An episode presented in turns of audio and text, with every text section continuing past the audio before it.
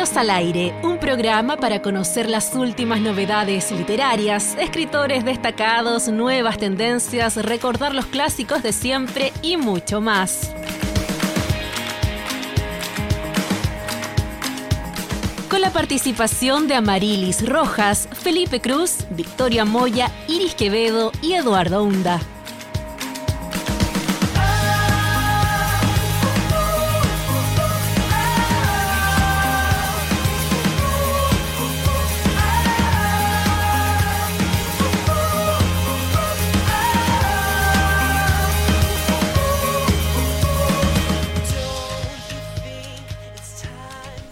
Hola, hola, ¿qué tal? ¿Cómo están? Muy buenas tardes, bienvenidas y bienvenidos a un nuevo episodio de Libros al Aire, este espacio que reservamos cada lunes para conversar sobre libros, sobre literatura, sobre lo que nos gusta en realidad. Victoria, Felipe, ¿cómo están? ¿Cómo les va? Por acá, todo bien, aquí en esta segunda semana de diciembre, cerquita de Navidad. La próxima semana es Navidad, chiquillos, atentos. Sí. Vamos a estar un poquito... En dos semanas, no, si esta semana es 17 y el otro es 24, ¿o no? ¿O no? ¿Cómo estamos? Hoy ya estamos a 11 de diciembre. ya, pero vamos a sonar como esos programas grabados de hoy es miércoles. No, no, no. Pero... Estamos absolutamente en vivo y en directo. directo claramente. En el estudio de la radio, además, como hemos querido todo el año y toda la temporada realmente. Felipe, ¿tú cómo estás también? Mira, yo estoy bien, no sé cómo, pero estoy bien porque estar bien a estas alturas del año, pucha que cuesta, pero con todo el ánimo acá, felices siempre de reunirnos bajo esta excusa de conversar con los libros, una hora a conversar aquí, muy feliz de estar acá. Veo a Iris también que está tomando fotos, que en esta pasada no va a estar dentro del locutorio, pero está aquí. Yo la veo y está en nuestros corazones acá. el que también está presente es Fidel, quien a quien se pone aquí con la puesta al aire, nos tiene toda la paciencia para llegar aquí de 8 a 9 cada lunes, por supuesto, aquí en Radio Deck. Hay que mandarle un saludo a nuestra compañera Marilis, que lamentablemente no nos ha podido acompañar. Hay algunas eh, situaciones, por supuesto, de la vida que no han podido resolverse aún. Esperamos que esté lo mejor posible. Quien sí está con nosotros, eh, además de Felipe y Victoria que nos acompañan en esta ocasión, es Ivonne Cueñuecar. Lo hemos anunciado en redes sociales, hemos compartido con ella también durante parte de esta tarde. Así que eh, queremos saludar a Ivonne y agradecer además que esté además aquí en eh, la radio Universidad de Concepción. ¿Cómo estás, Ivonne? Buenas tardes, bienvenida a Libros al Aire. Hola, buenas tardes a todos y todas. Estoy bastante feliz, no había estado en Conce más que, bueno, de voluntaria para el terremoto del 2010 y pasadas muy rápidas anteriormente. Y he estado muy, muy feliz, muy cómoda también, muchas gracias por la invitación y también a la invitación que me han hecho desde este seminario que está organizando el, el que organizó el doctorado en literatura latinoamericana que también se ve bastante interesante. Hablemos un poquito, Victoria, si tú quieres, de cómo conocemos a Ivonne, porque ya conversamos con ella eh, hace un año, si mal no recuerdo. Hace un año por el libro Coyay Queer, que cuando yo lo leí quedé fascinada. Eh, también estaba muy triste en algunos, en con, con, algunas partes del texto. Y ya, ya Ivonne ya es una amiga acá del programa, nos tomamos un cafecito antes de llegar, todo eso. Entonces, de cierta forma vamos a conversar del seminario eh, y también, por supuesto, de la segunda edición del libro Goya Queen, pero vamos, vamos a ir avanzando de a poquito, vamos a ir... Sí, sí, vamos eh, avanzando de a poco en esta conversación, porque lo primero que queremos eh, conocer, eh, Ivonne, es esta segunda edición. Hablemos un poco de Coye Queer, de esta segunda edición, de la presentación que hubo además, entiendo, este fin de semana allá en el sur. Sí, bueno, yo soy de Coyhaique. Eh, bueno, el libro claramente da esa señal. Coyhaique queer, un poco es eso, que es, eh, esa, esa palabra finalmente, Coyhaique queer, que une esto tan queer y tan rural, descentralizado, en fin, como las historias no hegemónicas que, que pueden, también tenemos en esos imaginarios. Eh, la segunda edición surgió también de la necesidad un poco, ya que se habían acabado los ejemplares de la primera, excepto los que tengo yo, que los traje desde Rosario, que me los había llevado el año pasado. Eh, y bueno, eh, está haciendo lectura complementaria en varios establecimientos, así que eso también genera que haya un interés y también ha tenido como bastante lectura en algunas ciudades que me parece bastante interesante. Yo creo que la temática llama mucho la atención, pese a que eh, es más bien transversal, o sea, Queer son capas de historia eh, de la dictadura, infancia en dictadura, adolescencia, los 90, eh, crecer siendo queer en un pueblito pequeño, en la carretera austral, en fin, como muchas cosas que van pasando. Eh, y yo creo que, que, eso es lo que llama la atención, como la época análoga también, como mm. cuando se tocaba todo y se buscaba en los libros y se iba a la biblioteca y, y, era, si no sabías las cosas, era no estaba Google, no estaba ningún soporte que pudiera aliviarte con la, mm. con la duda. Oh, perdón, Eduardo. Yo en, la portada de la segunda edición estoy viendo justamente este marco que es como de los negativos antiguos que o de los rollos de, cine también, el tabloide, eh, o sea, el celuloide. Eh, claro, justamente en esa eh, estética análoga, noventera si se quiere, donde como tú bien dices, todo había que tocarlo para percibirlo. Bueno, ahora también en realidad, pero pareciera más sencillo percibirlo a través de las redes. Claro. Sí, la, segunda edición, la portada la hice yo, eh, un poco eh, bueno, haciendo un homenaje a justamente a la época análoga, a mí me gustaba mucho hacer fotos y siempre recordamos cuando lo íbamos a revelar, que era como, era como cuál sale bien, porque siempre se velaban un montón. sorpresa. Claro, del rollo de, de 24 te salían tres. Claramente. tres fotos buenas. Sí, las otras mejor no te las, no te las ampliaban porque eran muy malas. Y bueno, las tres fotos son mías. Eh, unas de la piedra del indio, otras donde salgo eh, con mi amigo Iván, que es uno de los que está también eh, en memoria de también de uno de ellos. Y Iván también que escapa ahí un poco de plano, pero ahí está presente. Y es más pequeña, es de 12 por 17. Ahora integramos también la opinión del jurado del Premio Municipal de Literatura, que ganó el premio el 2019. Así que ya no está ese resumen que había antes, cambiaron esas coordenadas. Y el es, un, es un tamaño bastante compacto, así que como para llevarlo en, en, el bolsillo. Y en ese sentido, ahora lo publicaste con Ñire Negros, que también estuvimos conversando con ellos. Sí, ¿cómo fue ese, como ese, esa conversación para llegar a la segunda edición, por ejemplo, con ellos? Bueno, surgió hace bastante tiempo, pero no habíamos concretado porque, eh, bueno, estuve con temas médicos, entonces como que muchas cosas se fueron aplazando. Esto iba a salir el primer semestre de este año.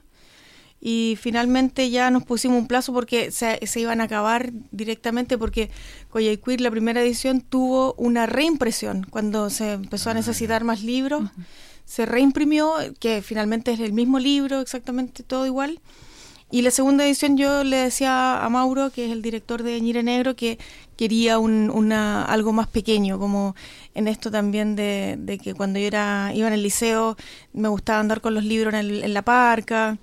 Em, y creo que es más amable también. La, bueno, en general como me gustan más los libros así como tamaños más pequeños. Y nada, nos pusimos plazos, en fin, como el texto permanece igual, no es que haya cambiado algo en la historia, así que como suele pasar a veces con algunas ediciones. Em, y eso ahora lo lanzamos en, lo presentamos en Coyhaique. Eh, invitamos a Macarena Aguiló, eh, la directora del edificio de los chilenos, que es un texto maravilloso que va a salir publicado en una revista que pronto va a presentar Ñire Negro. Y un poco también eh, la invitamos a ella por, por el tema de los silencios porque ella también tiene una historia que, que escapa de como del relato más, entre comillas, oficial, y es bastante interesante ese trabajo con el silencio que hay. Y, bueno, resultó bastante bonito, la sala estuvo llena, se vendieron muchos, muchos ejemplares que me parece que, igual me, me, llamó la atención.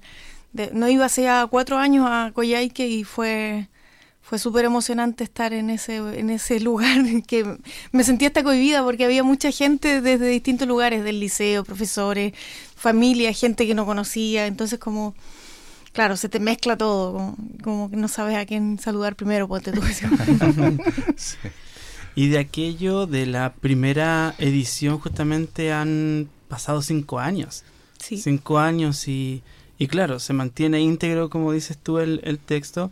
Algo nos llamó la atención que hasta, hasta en las calles se pronuncia Koyikwirun. Es posible encontrar hasta rayado, manifestaciones. Sí, El título ahí presente. Mira, yo me fui hace ocho años de, de Chile y no había esta avanzada tan queer y, me llama mucho la atención y me, me, gusta también que haya esta cosa más de ampliar el horizonte, pese a que tal vez la sociedad no va en la misma dinámica, pero sí ampliarlo y tensionar temas.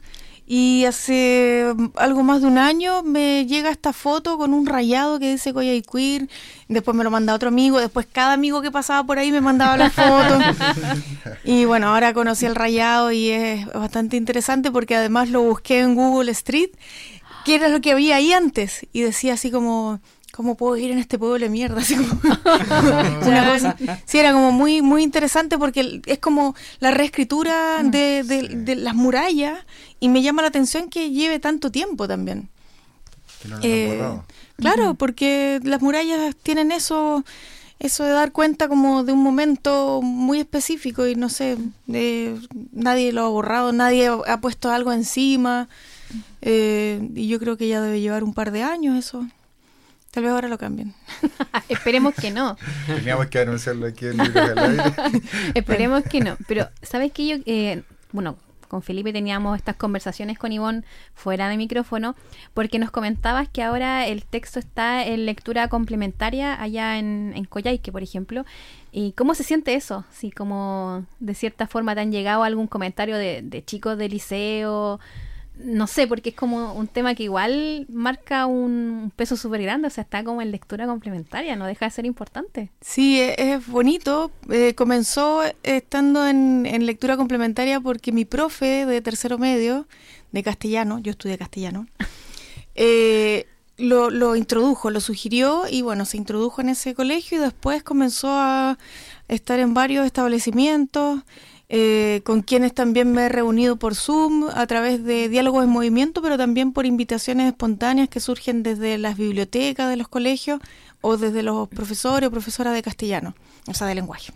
Ahora lenguaje y comunicación. Lengua y literatura. Ah, bien. Ah, bien. Ah. Y, que es súper enriquecedor porque es una generación de gente que yo no conozco, eh, yo tengo 43 años, entonces eh, tampoco tengo hijos, entonces como conocer gente que tiene 15, 18 años opinando sobre esto y como también removiéndole cosas. Yo creo que la adolescencia, aunque cambien muchas cosas tecnológicamente o las, o las formas de, lenguaje que tengamos, creo que la adolescencia siempre es un paso importante y, creo que, bueno, Queer revisa mucho eso de la adolescencia, el exitismo, tener que migrar de la ciudad para estudiar, en fin, como toca temas que a ellos todavía les, les convocan y les complican también, porque eh, siempre está esa pregunta si irse o no del lugar, eh, esa presión del exitismo, y también lo que me llama la atención, eh, que, el suicidio sigue siendo súper potente, súper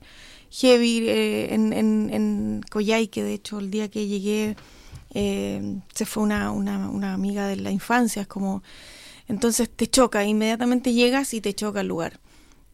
Y la salud mental me parece que es algo que, es como tema siempre, y en Coyhaique siempre ha sido como, como yo creo que un tema extra, porque se muere una persona y es como que se nos muere a toda la comunidad, también es un lugar más pequeño, y, y más o menos sabemos lo difícil que es vivir también allá. Eh, el tema de oportunidades, plata, aislamiento. Eh, el país es muy centralizado y bueno, el abandono en las regiones se nota o que hay que estar peleando. lo caro también, que está, la región de está muy, muy, muy cara. Así que mm, eso, varias cosas, pero pero lo principal es que siento que, que muchos, muchos estudiantes me han dicho que se, se sienten acompañados con esto y, y, se identifican con los personajes o me preguntan. Todos creen que soy Elena, pero no lo soy. Entonces como que creen que están hablando con Elena. eh, me preguntan por la playlist también que tiene asociada. y también entramos en esa conversación de, de mm, un poco de memoria también, de de chicos, yo crecí en un momento en que no se escuchaba tanta música chilena porque podía decir algo que no le gustaba a la censura o que no iba contra, o sea, iba contra como el valor moral general. Em, entonces le decía que, claro, que estos grandes éxitos que hay ahí en inglés tienen, obedecen también a que estaba invisibilizada la música chilena. Mm. Estamos conversando esta hora en Libros al Aire con Ivonne Coñuecar. Ella está de visita aquí en Concepción. Ya vamos a hablar de este seminario que hay, eh, que está organizado, quiero decir, por el, doctorado que hay acá en nuestra casa de estudios en eh, literatura latinoamericana y eh, por supuesto ha presentado su segunda edición de Coyacuir, la novela por la cual conocimos además a Ivonne hace ya varios meses. Y eh, queremos aprovechar de preguntar en realidad Ivonne sobre tu participación en este seminario que comienza mañana oficialmente, mañana martes 12 de diciembre, por supuesto junto a otras personas que estarán acá compartiendo en el auditorio Universidad de Concepción, particularmente la Languén, Graciela Huinao, me gustaría también partir por ahí. Cómo se ha dado esta relación, esta vinculación entre ustedes dos para llegar, por supuesto, hasta este seminario? Bueno, la, invitación surgió la semana pasada, así fue algo muy rápido, mm. muy improvisado, muy muy de locura. Yo estaba en Coyhaique y me dijeron, eh, puedes venir y sí, encantadísima. Eh, yo soy mapuche también, como Graciela, entonces, mm. eh, si bien eh, nuestras escrituras son de tensionan distintos lugares, eh, la mapucheada yo creo que la vivimos de acuerdo a, cada individualidad, también no es algo que sea una construcción eh, estereotipada, pese a que también se tiende mucho a eso. Pues, claro. Eh, la invitación la hizo Edson Faúndez, que es el director del doctorado, y que la conexión fue ahí eh, Susan Food, la, la, profesora, la académica que con quien eh, tengo contacto hace años, porque justamente ella toca mucho el tema de testimonio mapuche y de poesía mapuche. Y también hay una dislocación que también pasó Coyhaiquir por sus alumnos, entonces también hay, hay varias cosas que, que bueno, Coyhaiquir no toca nada del tema indígena, pero también eh, es como desde quienes se está produciendo esta literatura. Y mañana leemos a las 12 con Graciela. Yo no la conozco a ella, solo la he leído. Así que va a ser súper bonito conocerla. Eh, y la, la, la, lectura es abierta, puede ir cualquier persona. Y bueno, creo que se va a extender un poco más también porque inicialmente éramos tres, iba a venir Jenny Díaz, pero no pudo asistir. Así que bueno, me quedará para, para otro momento, creo yo. Sí, Jenny Díaz Juentén. Sí, que tiene una poesía maravillosa también. Sí, muy sonora además. Y de hecho presentó su libro ayer, eh, ayer en la, furia, del libro, claro. Ojalá que le vaya excelente porque me parece que es una gran, gran poeta y que hay que leer. Es de, acá, además. Sí, de Los Ángeles, eh, Jenny. Eh, hablemos entonces también, a mí me gustaría por lo menos eh, dejar planteado lo, el trabajo que hace Susan Food, porque ella es académica de acá de la universidad y hace años justamente que está dedicada, mm, no, no, digo 100%, pero está dedicada a través de su aporte académico justamente al estudio de eh, lo que pasa con las literaturas o la cultura mapuche a través de la literatura. Eh, de hecho, dirigió un par de tesis, creo que hay una tesis que Su propia tesis también fue premiada, es sobre los testimonios de Pascual Coña, me parece. Sí, sí. No, no, recuerdo el nombre exacto, pero sí ella tiene un trabajo ya eh, de años reconocido y, no sé si hay eh, algo más como acá, más gente trabajando directamente con los mapuches. Yo no, conozco mucho como el que hacer aquí en, en, cuanto a eso en la, UDEC. E Así como eh, literariamente, creo que ninguno como ella en todo caso. Sí, bueno, Susan la había visto antes, ponte tú como el 2000 10 quizás, en Santiago, en Valdivia, en alguna parte, en algún congreso, porque yo también eh, hizo en Magistra, entonces también en las ponencias y eso uno se cruza con, los académicos.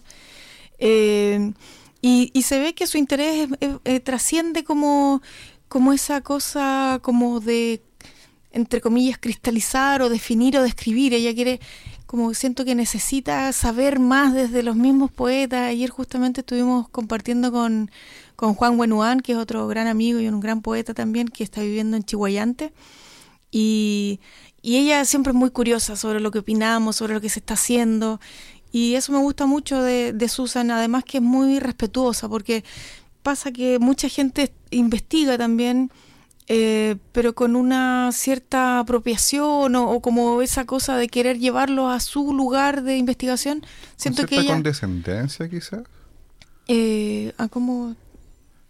Como minimizando quizás un poco el choque cultural en el fondo, como restándole valor no es algo que yo pueda defender, digamos, con estos argumentos, pero me parece que he visto algunos estudios que tratan con cierta condescendencia lo mapuche o lo originario o lo eh, precolombino, si uno quiere plantearlo así. Yo creo que hay una... A veces está... No es el caso de Susan, claramente. No, no, no, no, no. Por eso, a eso me refiero, que me da la sensación de que hay mucha, eh, mucho estudioso, académicos, sobre todo europeos, como más que nada yo, yo me referiría a ese sector que viene a, a, visitarnos como, como algo turístico. Y, nos quieren de alguna forma como ellos quieren vernos, que también es una mirada súper colonizadora que permanece. Entonces, es desde ahí me refiero. Y como ella es extranjera también, es como que quiero hacer esa aclaración, que, que para nada Susan eh, trabaja desde ese lugar colonizador, sino que todo lo contrario, es, está desde un lugar que desde donde nosotros podamos dar testimonio, eh, nos escucha. Yo siento que, que es una persona que es muy curiosa, más allá de de la academia, creo yo. Es como un Hay un genuino interés de... Sí, sí, yo creo que, que sí, porque también conoce a, mucha literatura mapuche. Eh, de hecho, muchos libros que yo no conocía que existían, que trabaja desde otro lugar, desde el testimonio, que es un lugar mucho más... Eh, un trabajo más a pulso, mucho más a pulso, que involucra mucho trabajo en terreno, eh, que involucra estar en otros lugares que no, tal vez no alcanzamos a estar mucho eh, poetas o escritores mapuche, y también que se interese cómo se desarrolla lo mapuche, por ejemplo, lo mapuche huilliche o, las culturas indígenas en zonas como Aysén, que también me parece interesante, que, que no solamente estamos, eh, estamos en la zona de, de Hualmapu, sino que también está Huillimapu, y bueno, por allá también eh, lentamente se va visibilizando la cultura mapuche, o se va retomando más bien porque nuestras familias llegaron mayoritariamente desde Chiloé a Aysén, entonces también creo que ella está interesada también en ese lugar, en, desde donde se está produciendo la literatura. Y si consideramos el territorio argentino, también podríamos hablar del Puelmapu. Por supuesto, mm. Puelmapu, que hay mucha interacción también ahí. Eh, yo creo que cuando hablamos de Hualmapu, claro, hablamos también de, de Puelmapu, Gulumapu, y, hay un interés también por, por estas literaturas eh, que se desarrollan de otra manera también en, en, Argentina. Y de alguna forma eh, creo que la academia es como un lugar, una plataforma eh, para visibilizar, pero siempre está esa tensión, creo yo, entre esto de cómo nos están mirando también, cómo nos están mm. leyendo, interpretando, que yo creo que también eso da cuenta quizás la academia es como el primer lugar donde, donde apareció como este interés y después como que ha trascendido a los medios y bueno, eh, creo yo que, hay mucho ahí todavía por, por relatar. Yo quería preguntar algo, porque mañana a las 12 van a estar ustedes eh, presentando, leyendo en esta, esta lectura poética. Quería saber un poco si eso van a ser textos inéditos, eh, tienen algo programado, van a sorprender al público. ¿Cómo, cómo se, puede contar o no? Sí, o sea, eh, ¿se puede decir algo? Yo voy a leer de, de Patriagonia, que, que, es la trilogía que reúne catabática, eh, adiabática y anabática, que está en, publicada por LOM. Trasandina también, que está publicada por Nire Negro. Eh, y quiero leer también un poco de Antaraucana, que es un, un trabajo que justamente Susan está interesada en eso. No ha salido publicado solo en una antología que se llama Reescritura a la Araucana, que fue un proyecto en el que trabajamos el 2009, que fueron, fuimos algo así como 10 poetas entre Winca y Mapuche. También trabajamos con artistas visuales y de eso salió una propuesta de reescritura de la Araucana. Eh, y eso fue una antología que se presentó para el Bicentenario. Un poco eso. Y son cada uno escribió su lugar, eh, más bien su interpretación de la araucana, su lugar de tensión. Y un poco también me, me gustó esa propuesta porque estábamos en el, en el gobierno de Piñera, que yo creo que también nos convocaba más a estar en ese lugar como de reclamo. Eh, en Aysén estábamos con Patagonia sin represa, entonces también había mm. un discurso ahí y se rescata también en esos poemas. Entonces también, eh, sí, eh, un poco invitada por Susan también, como que rescató eso, porque le llama la atención los nombres. Entonces, a partir de eso igual voy a leer de ahí, de Patagonia, Trasandina y, y, y. Reiteremos que esto es mañana martes 12 de diciembre al mediodía en el Auditorio Universidad de Concepción, que es el auditorio de la Facultad de Humanidades y Arte, para quienes quieran venir y participar, por supuesto, escuchar y, por qué no, ser parte de todo el seminario, lógicamente que eh, se extiende hasta el día miércoles eh, 13, martes y miércoles está este seminario aquí en la Universidad de Concepción. Sí, justamente. ¿Y con quién estamos hablando a esta hora? Es con Ivonne Cuñacar, ¿cierto? Escritora, poeta, periodista, Em, mapuche, Huilliche, justamente, amiga de la casa, por supuesto, aquí del libro al aire. Y de un tema vamos saltando a otro en el fondo, porque em, hablamos, hablamos de, diversas zonas geográficas justamente, eh, y también mencionaba sobre Coyiquir, em, este premio municipal de literatura de Santiago que, entre otras cosas, dice que este libro es una reflexión sobre los conflictos sociales de Chile de los años 80 y 90 estamos también en las puertas de un nuevo proceso constituyente y pareciera que estamos entrampados en la misma discusión, que es lo que también deslizábamos hace poco. Es como curioso verlo, pero triste. hay, hay es como la vigencia de los prisioneros, de algunas canciones de los prisioneros. exactamente. Exactamente. exactamente. Es como cuando dicen eh, erróneamente el, giro en 360 grados. por, decir, por, decir en, 180, claro. No, este de verdad es el 360 grados. Lamentablemente involucró muchas víctimas, eh, muchas violencias del Estado y que, bueno, a mí me sorprende y me duele mucho que incluso todavía estemos con esa deuda pendiente sobre todo que se hace más evidente cuando ya hay cinco, cinco personas que se han suicidado por el abandono del mm. Estado, que me creo que es una gran deuda y que, ojalá no se olvide eso. Em, y que, bueno, nos convoca obviamente a dar este giro de 360 grados, lamentablemente eh, es así. Yo creo que también hay un estado de lo, lo veo y, yo lo, vi, lo, vivo también como una estar pasmado frente a, la derrota del, del plebiscito anterior. Y, bueno, espero que gane el en contra porque me parece que, que lamentablemente es la, la, opción que tenemos y que de alguna forma eh, le va a dar la razón nuevamente a, la gente que, que, que bueno, con la que estamos permanentemente resistiendo como cuerpo en ideas, eh, desde nuestras subjetividades y, y bueno, el mal menor. el mal menor. Exactamente. Yo quiero retomar una historia porque este año hemos estado vinculados con el sur del país de una u otra manera. Eh, lo decías tú, Ivonne, hace un par de semanas conversamos con Mauricio eh, de Ñire Negro para conocer justamente parte de su trabajo y hace un par de semanas más atrás conversamos con Guido Arroyo, que de Alquimia Editorial, particularmente por Alquimia, porque él escribió un libro que se llama La magia del sur y en ese libro tú lo sabes, me imagino, apareces mencionada a propósito de un ciclo, el primer ciclo de cine gay léfico, si no me equivoco, eh, en Valdivia. Y le preguntamos a Guido, porque obviamente nos llamó la atención de inmediato ver tu nombre en el libro, le preguntamos a Guido y eh, él nos contó un poco cómo fue el, el evento, digamos, con esa resistencia también por parte de la gente evangélica en ese momento, lo mismo, la misma pregunta en el fondo que le hicimos a Guido, ¿cómo fue esa experiencia? ¿Cómo también, eh, no sé si has seguido vinculándote con, con Guido, además, o con la editorial, o con el resto de las editoriales también independientes, amigas o cercanas a Alquimia? Bueno, a mí, a mí me gusta mucho la idea de las editoriales independientes, la propuesta que hay. Ñire Negro también pertenece, LOM y Ñire Negro pertenecen a Editoriales de Chile, que es también este gremio que agrupa editoriales independientes que también ahí está Paulo Slachevsky haciendo un trabajo bien interesante, que es el director de, de LOM. Y bueno, eh, con Guido siempre hemos tenido una relación bastante cercana. ¿no? Yo creo que nos queremos mucho como, como poetas, como, como gente del sur. También nos conocimos en Valdivia yo creo que el 2008, 2009 quizás, eh, en un encuentro de, poesía. Em, todavía no existía alquimia.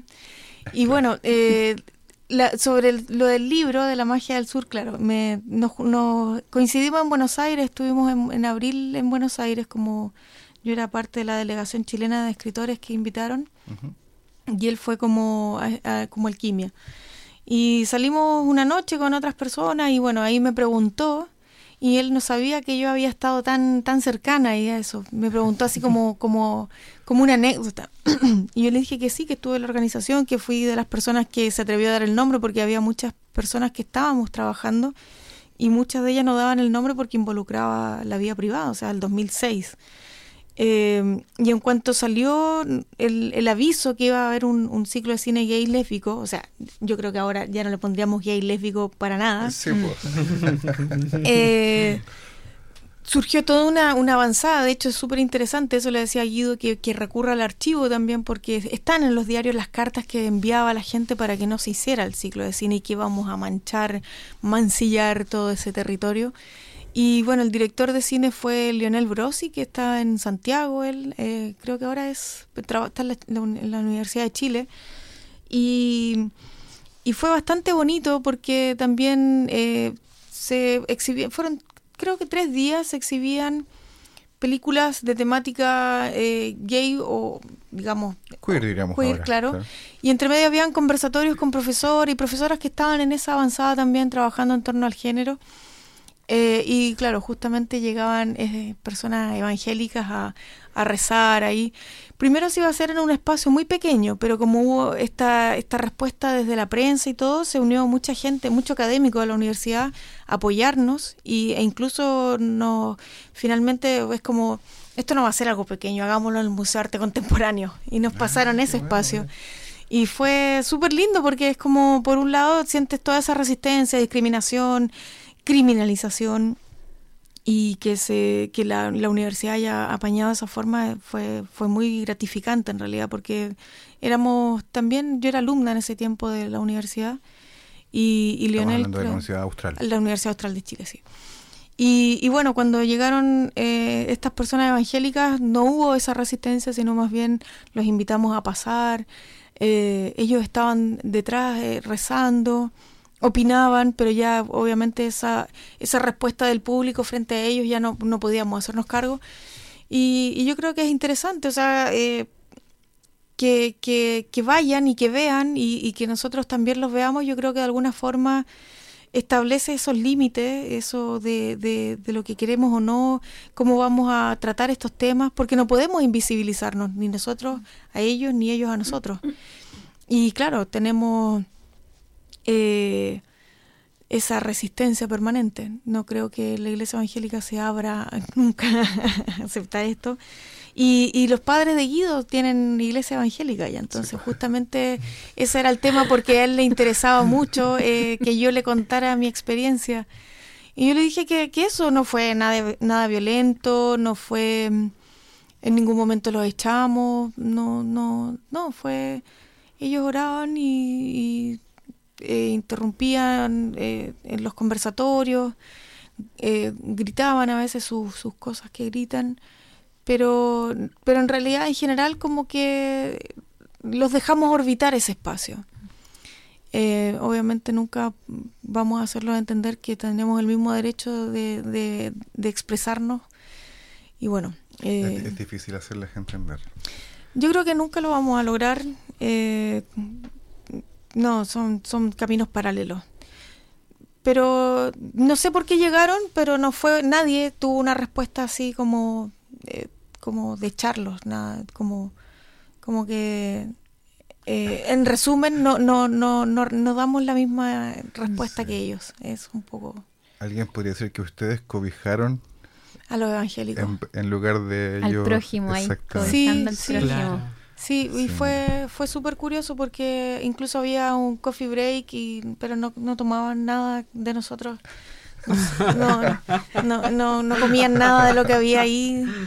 Y, y no sé, igual me imagino que, que debe de haber mucha convicción detrás en eso porque no sé, yo no me iría a exponer a un lugar donde claramente no son bienvenidos. Sí, sí. Hay una brecha generacional también ahí. Personas ya muchas veces son mayores, que cuesta tanto hacerlas entender de repente. Pero eran personas jóvenes las que fueron, sí, sí. Yo, creo que tenía... Pero no eran muchos, era, ponte tú, unas cinco personas, algo, algo pequeño. Y se veía que eran como como líderes, digamos, por el fenotipo, la forma que vestían, tú mm. sabes ya un poco de antemano eso. Y nosotros la mayoría éramos veinteañeros, no, eso fue hace muchos años, el 2006, ya como casi 20 años. Eh, no sé, yo creo que ahora esas dinámicas ya no se darían eh, y, y, es una dinámica también que, que es súper clara, es de, de, pueblos chicos, o sea, Valdivia mm. también es, es, una ciudad pequeña y el primer ciclo de cine gay lésbico sí, tuvo esa repercusión también de, del lugar. Y, yo creo que, que, Valdivia siempre ha sido muy, muy abierta a, a los temas queer. Eh, a mí me sorprendió cuando, cuando llegué, habían fiestas electrónicas, ya había una avanzada, como había mucha expresión también de, de performance, por ejemplo, o, o, la gente que se vestía o se pintaba el pelo como, como se le antojaba, que era yo venía de Goya y que era otra cosa. Entonces, claro, llegar allá fue como haber llegado un poco a la modernidad también. sí, me imagino que por esa misma corriente quizás más colonizada que tiene Valdivia, ese aire más europeo que tiene versus otras ciudades de, alrededor, quizás por ahí se explica un poco, digo yo, desde acá también. Yo creo que la universidad siempre a las ciudades les da una vida muy particular, porque no, nos invita a buscarnos eh, la experiencia universitaria no es la, ir a clase y, estudiar, como que yo creo que todo lo que ocurre. Claro, mi papá estudió acá y siempre me decía, o sea, no, las cosas ocurren en la sala, pero también ocurren en todos lados, como y, y, esa experiencia universitaria que vivió él eh, era como lo que me pareció también que era Valdivia, o sea, aprovechar ese universo de experiencias y, y claro, cuando están, cuando las ciudades son ciudades universitarias se, se nota eh, en ese tiempo que no, no tenía universidad, entonces, claro, era como otro, otro lugar, como que la secundaria se acababa y era el vacío generacional. A esta hora estamos conversando con Ivonne Coñuecar, escritora, poeta, periodista y también Premio Regional de Arte, Cultura y Patrimonio 2023, trayectoria en poesía. También marcado como hito importante de este año. ¿Cómo viviste ese momento? Estaba en Rosario, yo vivo en Rosario, en Argentina. Me postuló una agrupación cultural, eh, Malotún Ortiga se llama, que son muy, muy activos en la región. Hacen muchos eventos, tienen el Patagonia en escena, tienen unos conciertos acústicos que están re buenos, que están, ¿cómo es que se llama? Dark Side of the Sur. son, muy, muy buenos, que están en, están en YouTube. Y tienen varias cosas también eh, estables ya y bueno, eh, se abrió esta postulación, ellos me postularon y, bueno, eh, eso, un jurado. sí, y había un, eh, hay un, una estatuilla que era es maravillosa que se llama Témpano, que lo hizo una artista de allá que se llama Pachuenque, que es maravilloso, me encanta. Además que me encantan los hielos, los glaciares, entonces fue muy bonito. Me representó una amiga cuando fue a la ceremonia y bueno, cuando llegué a Coyhaique hace una semana y conocí el, el, el premio fue muy bonito. Qué bueno. Nosotros para, entre comillas, pues, estamos entretenidos con la conversación cuando estamos todos juntitos acá en el, en el estudio.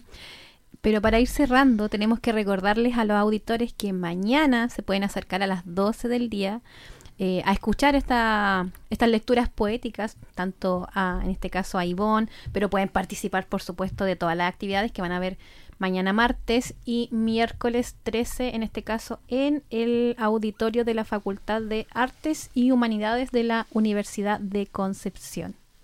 Sí, el auditorio UDEC o el auditorio de Humanidades. Eh, para muchos más conocido también. es que antes se llamaba así el auditorio, digo, de humanidades. Eh, queremos agradecer, eh, Ivonne, eh, tanto por estar aquí en el programa, en la radio, como por, también venir a Concepción, por acompañarnos además un rato antes de comenzar el programa. Para nosotros es eh, muy gratificante tenerte aquí, es lo ideal. Nosotros quisiéramos que todos los autores y autoras también estén aquí en la radio, así que estamos muy contentos de eso y queremos al mismo tiempo desearte mucho éxito, no solamente en el seminario de mañana, en lectura, sino que también en todo lo que viene adelante, tus proyectos. Me imagino que también hay algo en camino por ahí. Eh, bueno, la presentación de Goya Queer que va mañana, el jueves va a presentarse en la Universidad de Aysén y el 19 en la SECH en Santiago. Así que quedan algunas. Sí, vuelvo. como esto surgió entre medio. y, y bueno, eso, luego ya volver a Chile. Vuelvo a Chile. Ah, ¿No vuelves a Argentina? No, o sea, no, voy a Argentina, voy prácticamente a, liquidar todo y, y vuelvo a Chile. Así Acá te vamos a esperar. Con, mucha felicidad porque como voy a poder moverme más y no voy a hacer la cabeza flotante como Sondor de los Power Rangers. Mm. No, más. Esperemos que no sea tanto suma ahora. Claramente. Sí, más presencialidad, sí. Qué bueno. Vamos entonces a la pausa musical. Vamos a escuchar Irma y Alicia de Gabilú y luego seguimos con la última parte ya del programa de hoy aquí en la radio Universidad de Concepción. Pausa y volvemos.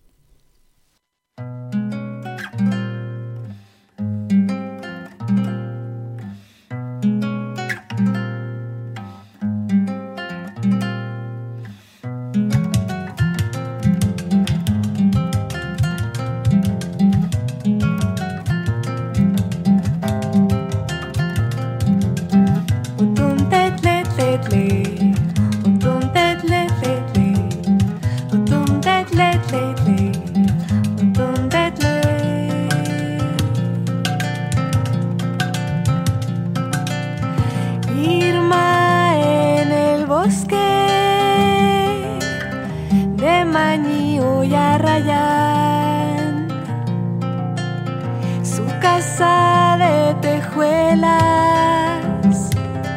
su techo reflejaba el mar.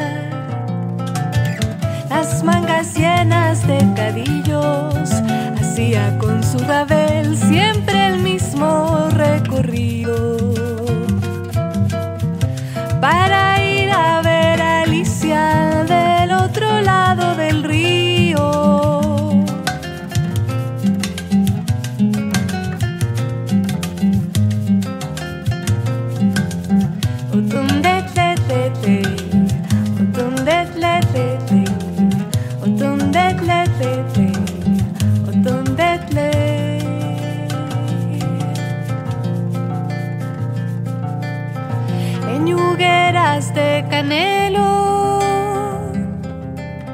casa se puso a rodar, remolcada en el río por un bote de radal. Vecinita, ahora te veo, apenas al despertar, dando tu mejor paseo. De mi casa cuatro metros, ahora te creo.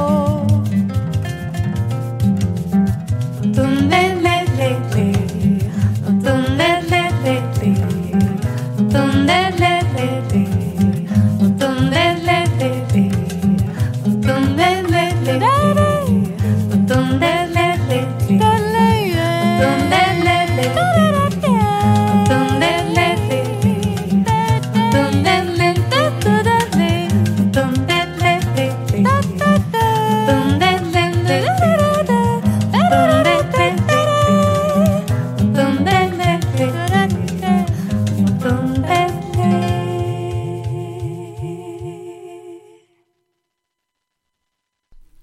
Seguimos acompañándoles aquí en la radio Universidad de Concepción. Son las 20 horas con 50 minutos ya. Se nos pasa siempre tan rápido la hora en Libros al Aire.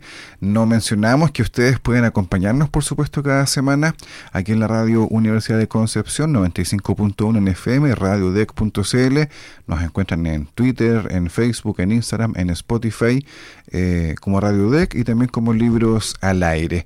Hay un cambio en el equipo. Salió Ivonne, salió también también Pero entró Iris para comentarnos en primer lugar quién es la persona que ganó el concurso de los plaquets de trazos de aves, entrevista que ya está disponible, por supuesto, en eh, radiodec.cl y también en eh, Spotify.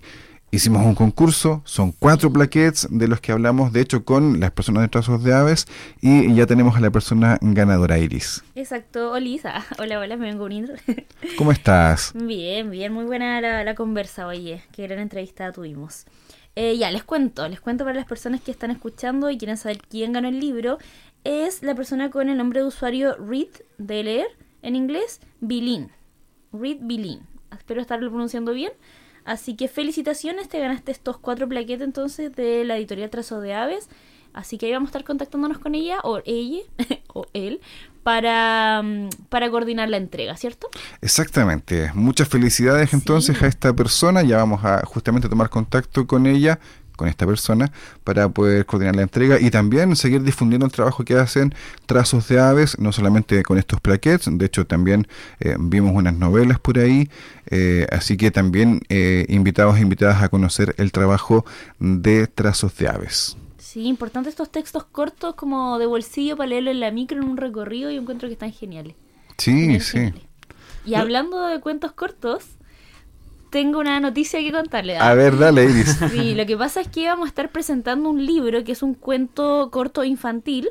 Eh, lo vamos a estar presentando el día 23 de diciembre en la Sábado biblioteca. 23 de diciembre. Sábado 23 de diciembre. Así que ahí tienen panorama para quienes no tengan nada que hacer ese día o quieran conocer un nuevo libro. Es eh, Cada Sapianos, Los Mutantes de la Tierra.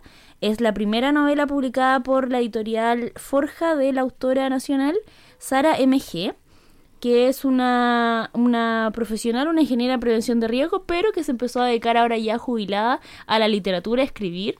Así que eso, vamos a estar presentándolo ese día para que quienes le interesa puedan asistir y acompañarnos. Sí, además que puede ser un regalo interesante para Navidad. Esto es el sábado 23 de diciembre. En la biblioteca. Al mediodía en la Biblioteca Municipal de Concepción. Invitados e invitadas, por supuesto, a, acompañarnos a esta presentación. Nosotros estaremos ahí eh, como Libros al Aire colaborando justamente en la presentación de este libro. Exacto. Oye, nosotros en Libros al Aire estamos súper felices porque quedan pocos minutos, sí, pero también hay que decir que tenemos un tremendo entrevistado hoy día. Estamos aquí junto a eh. Eduardo Hunda. Nunca es poco tiempo para la copucha, así que ya. Exacto. Un resumen Eduardo express. Hunda, eh, enviado especial a Santiago junto a Marilis con motivo de la furia del libro. Sí, exactamente. Teníamos muchas ganas de estar allá nuevamente porque, eh, para quienes no saben, La Furia del Libro reúne a la mayor cantidad de editoriales independientes del país tuvieron una versión este año en la estación Mapocho, en invierno, en, en julio, junio julio. Eh, no pudimos ir en esa oportunidad a la estación Mapocho, así que teníamos más ganas de ir en esta oportunidad al centro GAM, el centro Gabriela Mistral, que es donde tradicionalmente se ha hecho esta furia, esta feria. Eh, el año pasado cuando fuimos, porque estuvimos allá igual creo que un, un día en el fondo, eh, vimos que estaba más reducido el espacio. Había, digamos que el centro GAM tiene como dos eh, entradas principales o dos accesos. El año pasado uno solo de los accesos era de la Furia, el otro era de una muestra de vinilos, ¿puede ser, Felipe? No, Creo que sí. Sí, sí. parece No, que sí. ya, Otro evento también. Sí. Claro. pero en el fondo era otro evento. En cambio, ahora estaban los dos accesos, las dos zonas eh, íntegras para la furia. Entonces, había más editoriales, había más espacio, había más libros por recorrer también. Había actividades simultáneas en el escenario principal, en las salas interiores. Y eh, conocimos nuevamente, fíjate que hemos ido eh, varios años antes y después de la pandemia y siempre hay editoriales nuevas o, o ed- editoriales que nos falta por conocer. Eh, en este caso quizás la que más nos impactó fue el trabajo de Editorial FEA, eh, Amarilis estuvo ahí conversando con la editoria de esta editorial, lo pueden revisar en, nuestra cuenta de Instagram, eh, porque ellas publicaron, entre todo lo que han trabajado, digamos, nosotros participamos de la presentación de un fotolibro, un fotolibro de poemas, que aborda justamente el tema de la gordofobia desde el punto de vista de personas que claramente están en una situación eh, que sufren, digamos, esta discriminación por el tamaño de sus cuerpos. Además, en la mayoría son lesbianas, entonces reciben una especie de doble discriminación, eh, pero al mismo tiempo se convierte en un espacio de resistencia y de eh, una cierta una búsqueda en el fondo de validación de ser quienes son independiente de como ellos lo decían de cuánto midan o cuánto pesen finalmente.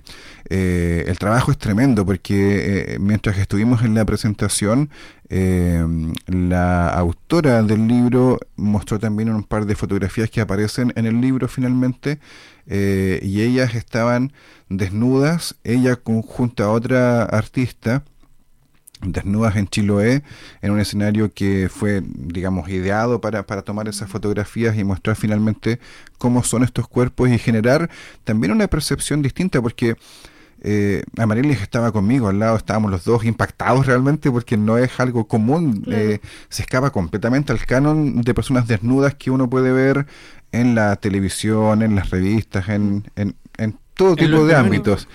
Claro, en todo tipo de ámbitos finalmente. Entonces eh, nos llamó poderosamente la atención esta muestra de resistencia finalmente desde eh, estas personas que, eh, que están en la editorial FEA. FEA, que para ellas es feminismo, estrías y autogestión. Ah. Ese es el acrónimo que ellas utilizan como FEA.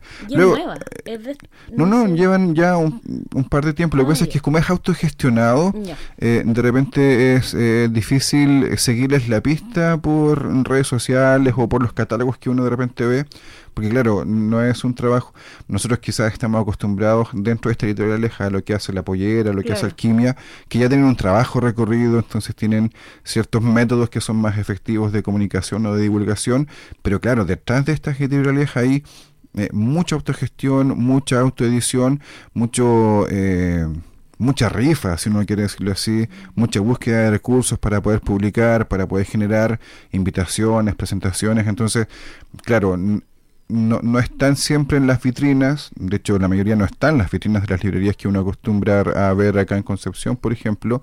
Entonces estas oportunidades como la furia del libro les da ese espacio para mostrar un trabajo que no siempre pueden mostrar y que por lo menos yo puedo decir que fue exitoso porque claro, nosotros conocimos a otra editorial y ahí ya al menos hay un paso avanzado. Quedamos en contacto, por supuesto. Esperamos poder conversar con ellas más adelante nuevamente para conocer en más detalle o o con más detalle parte de su trabajo. Conversamos también con las chicas de Vísceras Editorial, con Paulina, que, que trabaja acá en la U también, eh, y que estaban presentes allá. Ellas han ido creciendo también, ya han ido a varias ferias, de hecho no solamente la Furia, sino que han, estado en otras, en Santiago y otras ciudades.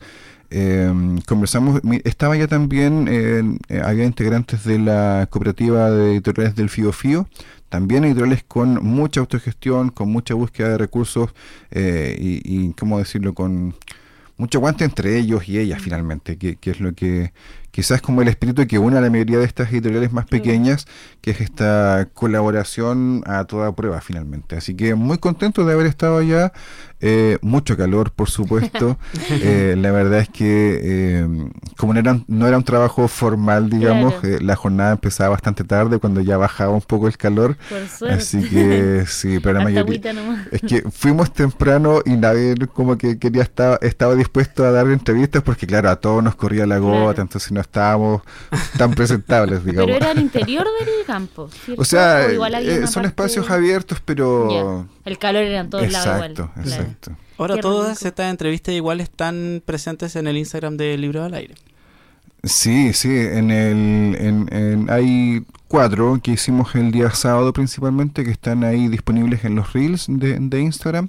Eh, y claro, nuestra intención es, por supuesto, tomar contacto más adelante con estas mm. mismas editoriales para generar una entrevista más, más profunda, digamos, con, con pauta y, no, y no así. Pero acá, igual que eso, esa es la idea de la Furia del Libro, yo creo, hacer estos contactos, hacer estas redes, ir creando ahí nuevas nuevas relaciones. Exactamente. Estamos terminando ya el programa de hoy. Yo veo la hora y son prácticamente las nueve en realidad. Así que nos queda agradecer a todas y todos por acompañarnos cada semana aquí en la radio Universidad de Concepción, 95.1 en FM, radiodec.cl y además, por supuesto, en las redes de Libros al Aire. Les invitamos a que estén atentos y atentas, por supuesto. Ya sorteamos eh, mejor dicho, ya, anunciamos al ganador de esta semana, que una persona que se lleva los plaquets de trazos de aves. Vamos a estar también sorteando dentro de estos días algunos libros, aprovechando que viene Navidad. Tenemos, sí, tenemos varios, así que Así que vamos a estar armando ahí algún sorteo o un par de sorteos, aún no lo hemos definido. Eh, la invitación es que sigan pendientes, por supuesto, de Libros al Aire aquí en la Radio Deck y también en redes sociales. Así es. Saludos a Marilia entonces, saludos a Fidel también, agradecidos todos en cuerpo y alma quienes están, se han hecho presentes aquí en este libro al aire del día de hoy. Nos vamos entonces, que estén muy bien. Chau, chau. Chau, chau. Acabamos de disfrutar de la literatura en Libros al Aire. Nos volveremos a encontrar la próxima semana en este mismo horario. Escucha todas nuestras entrevistas en radioudec.cl, librosalaire.cl y en Spotify.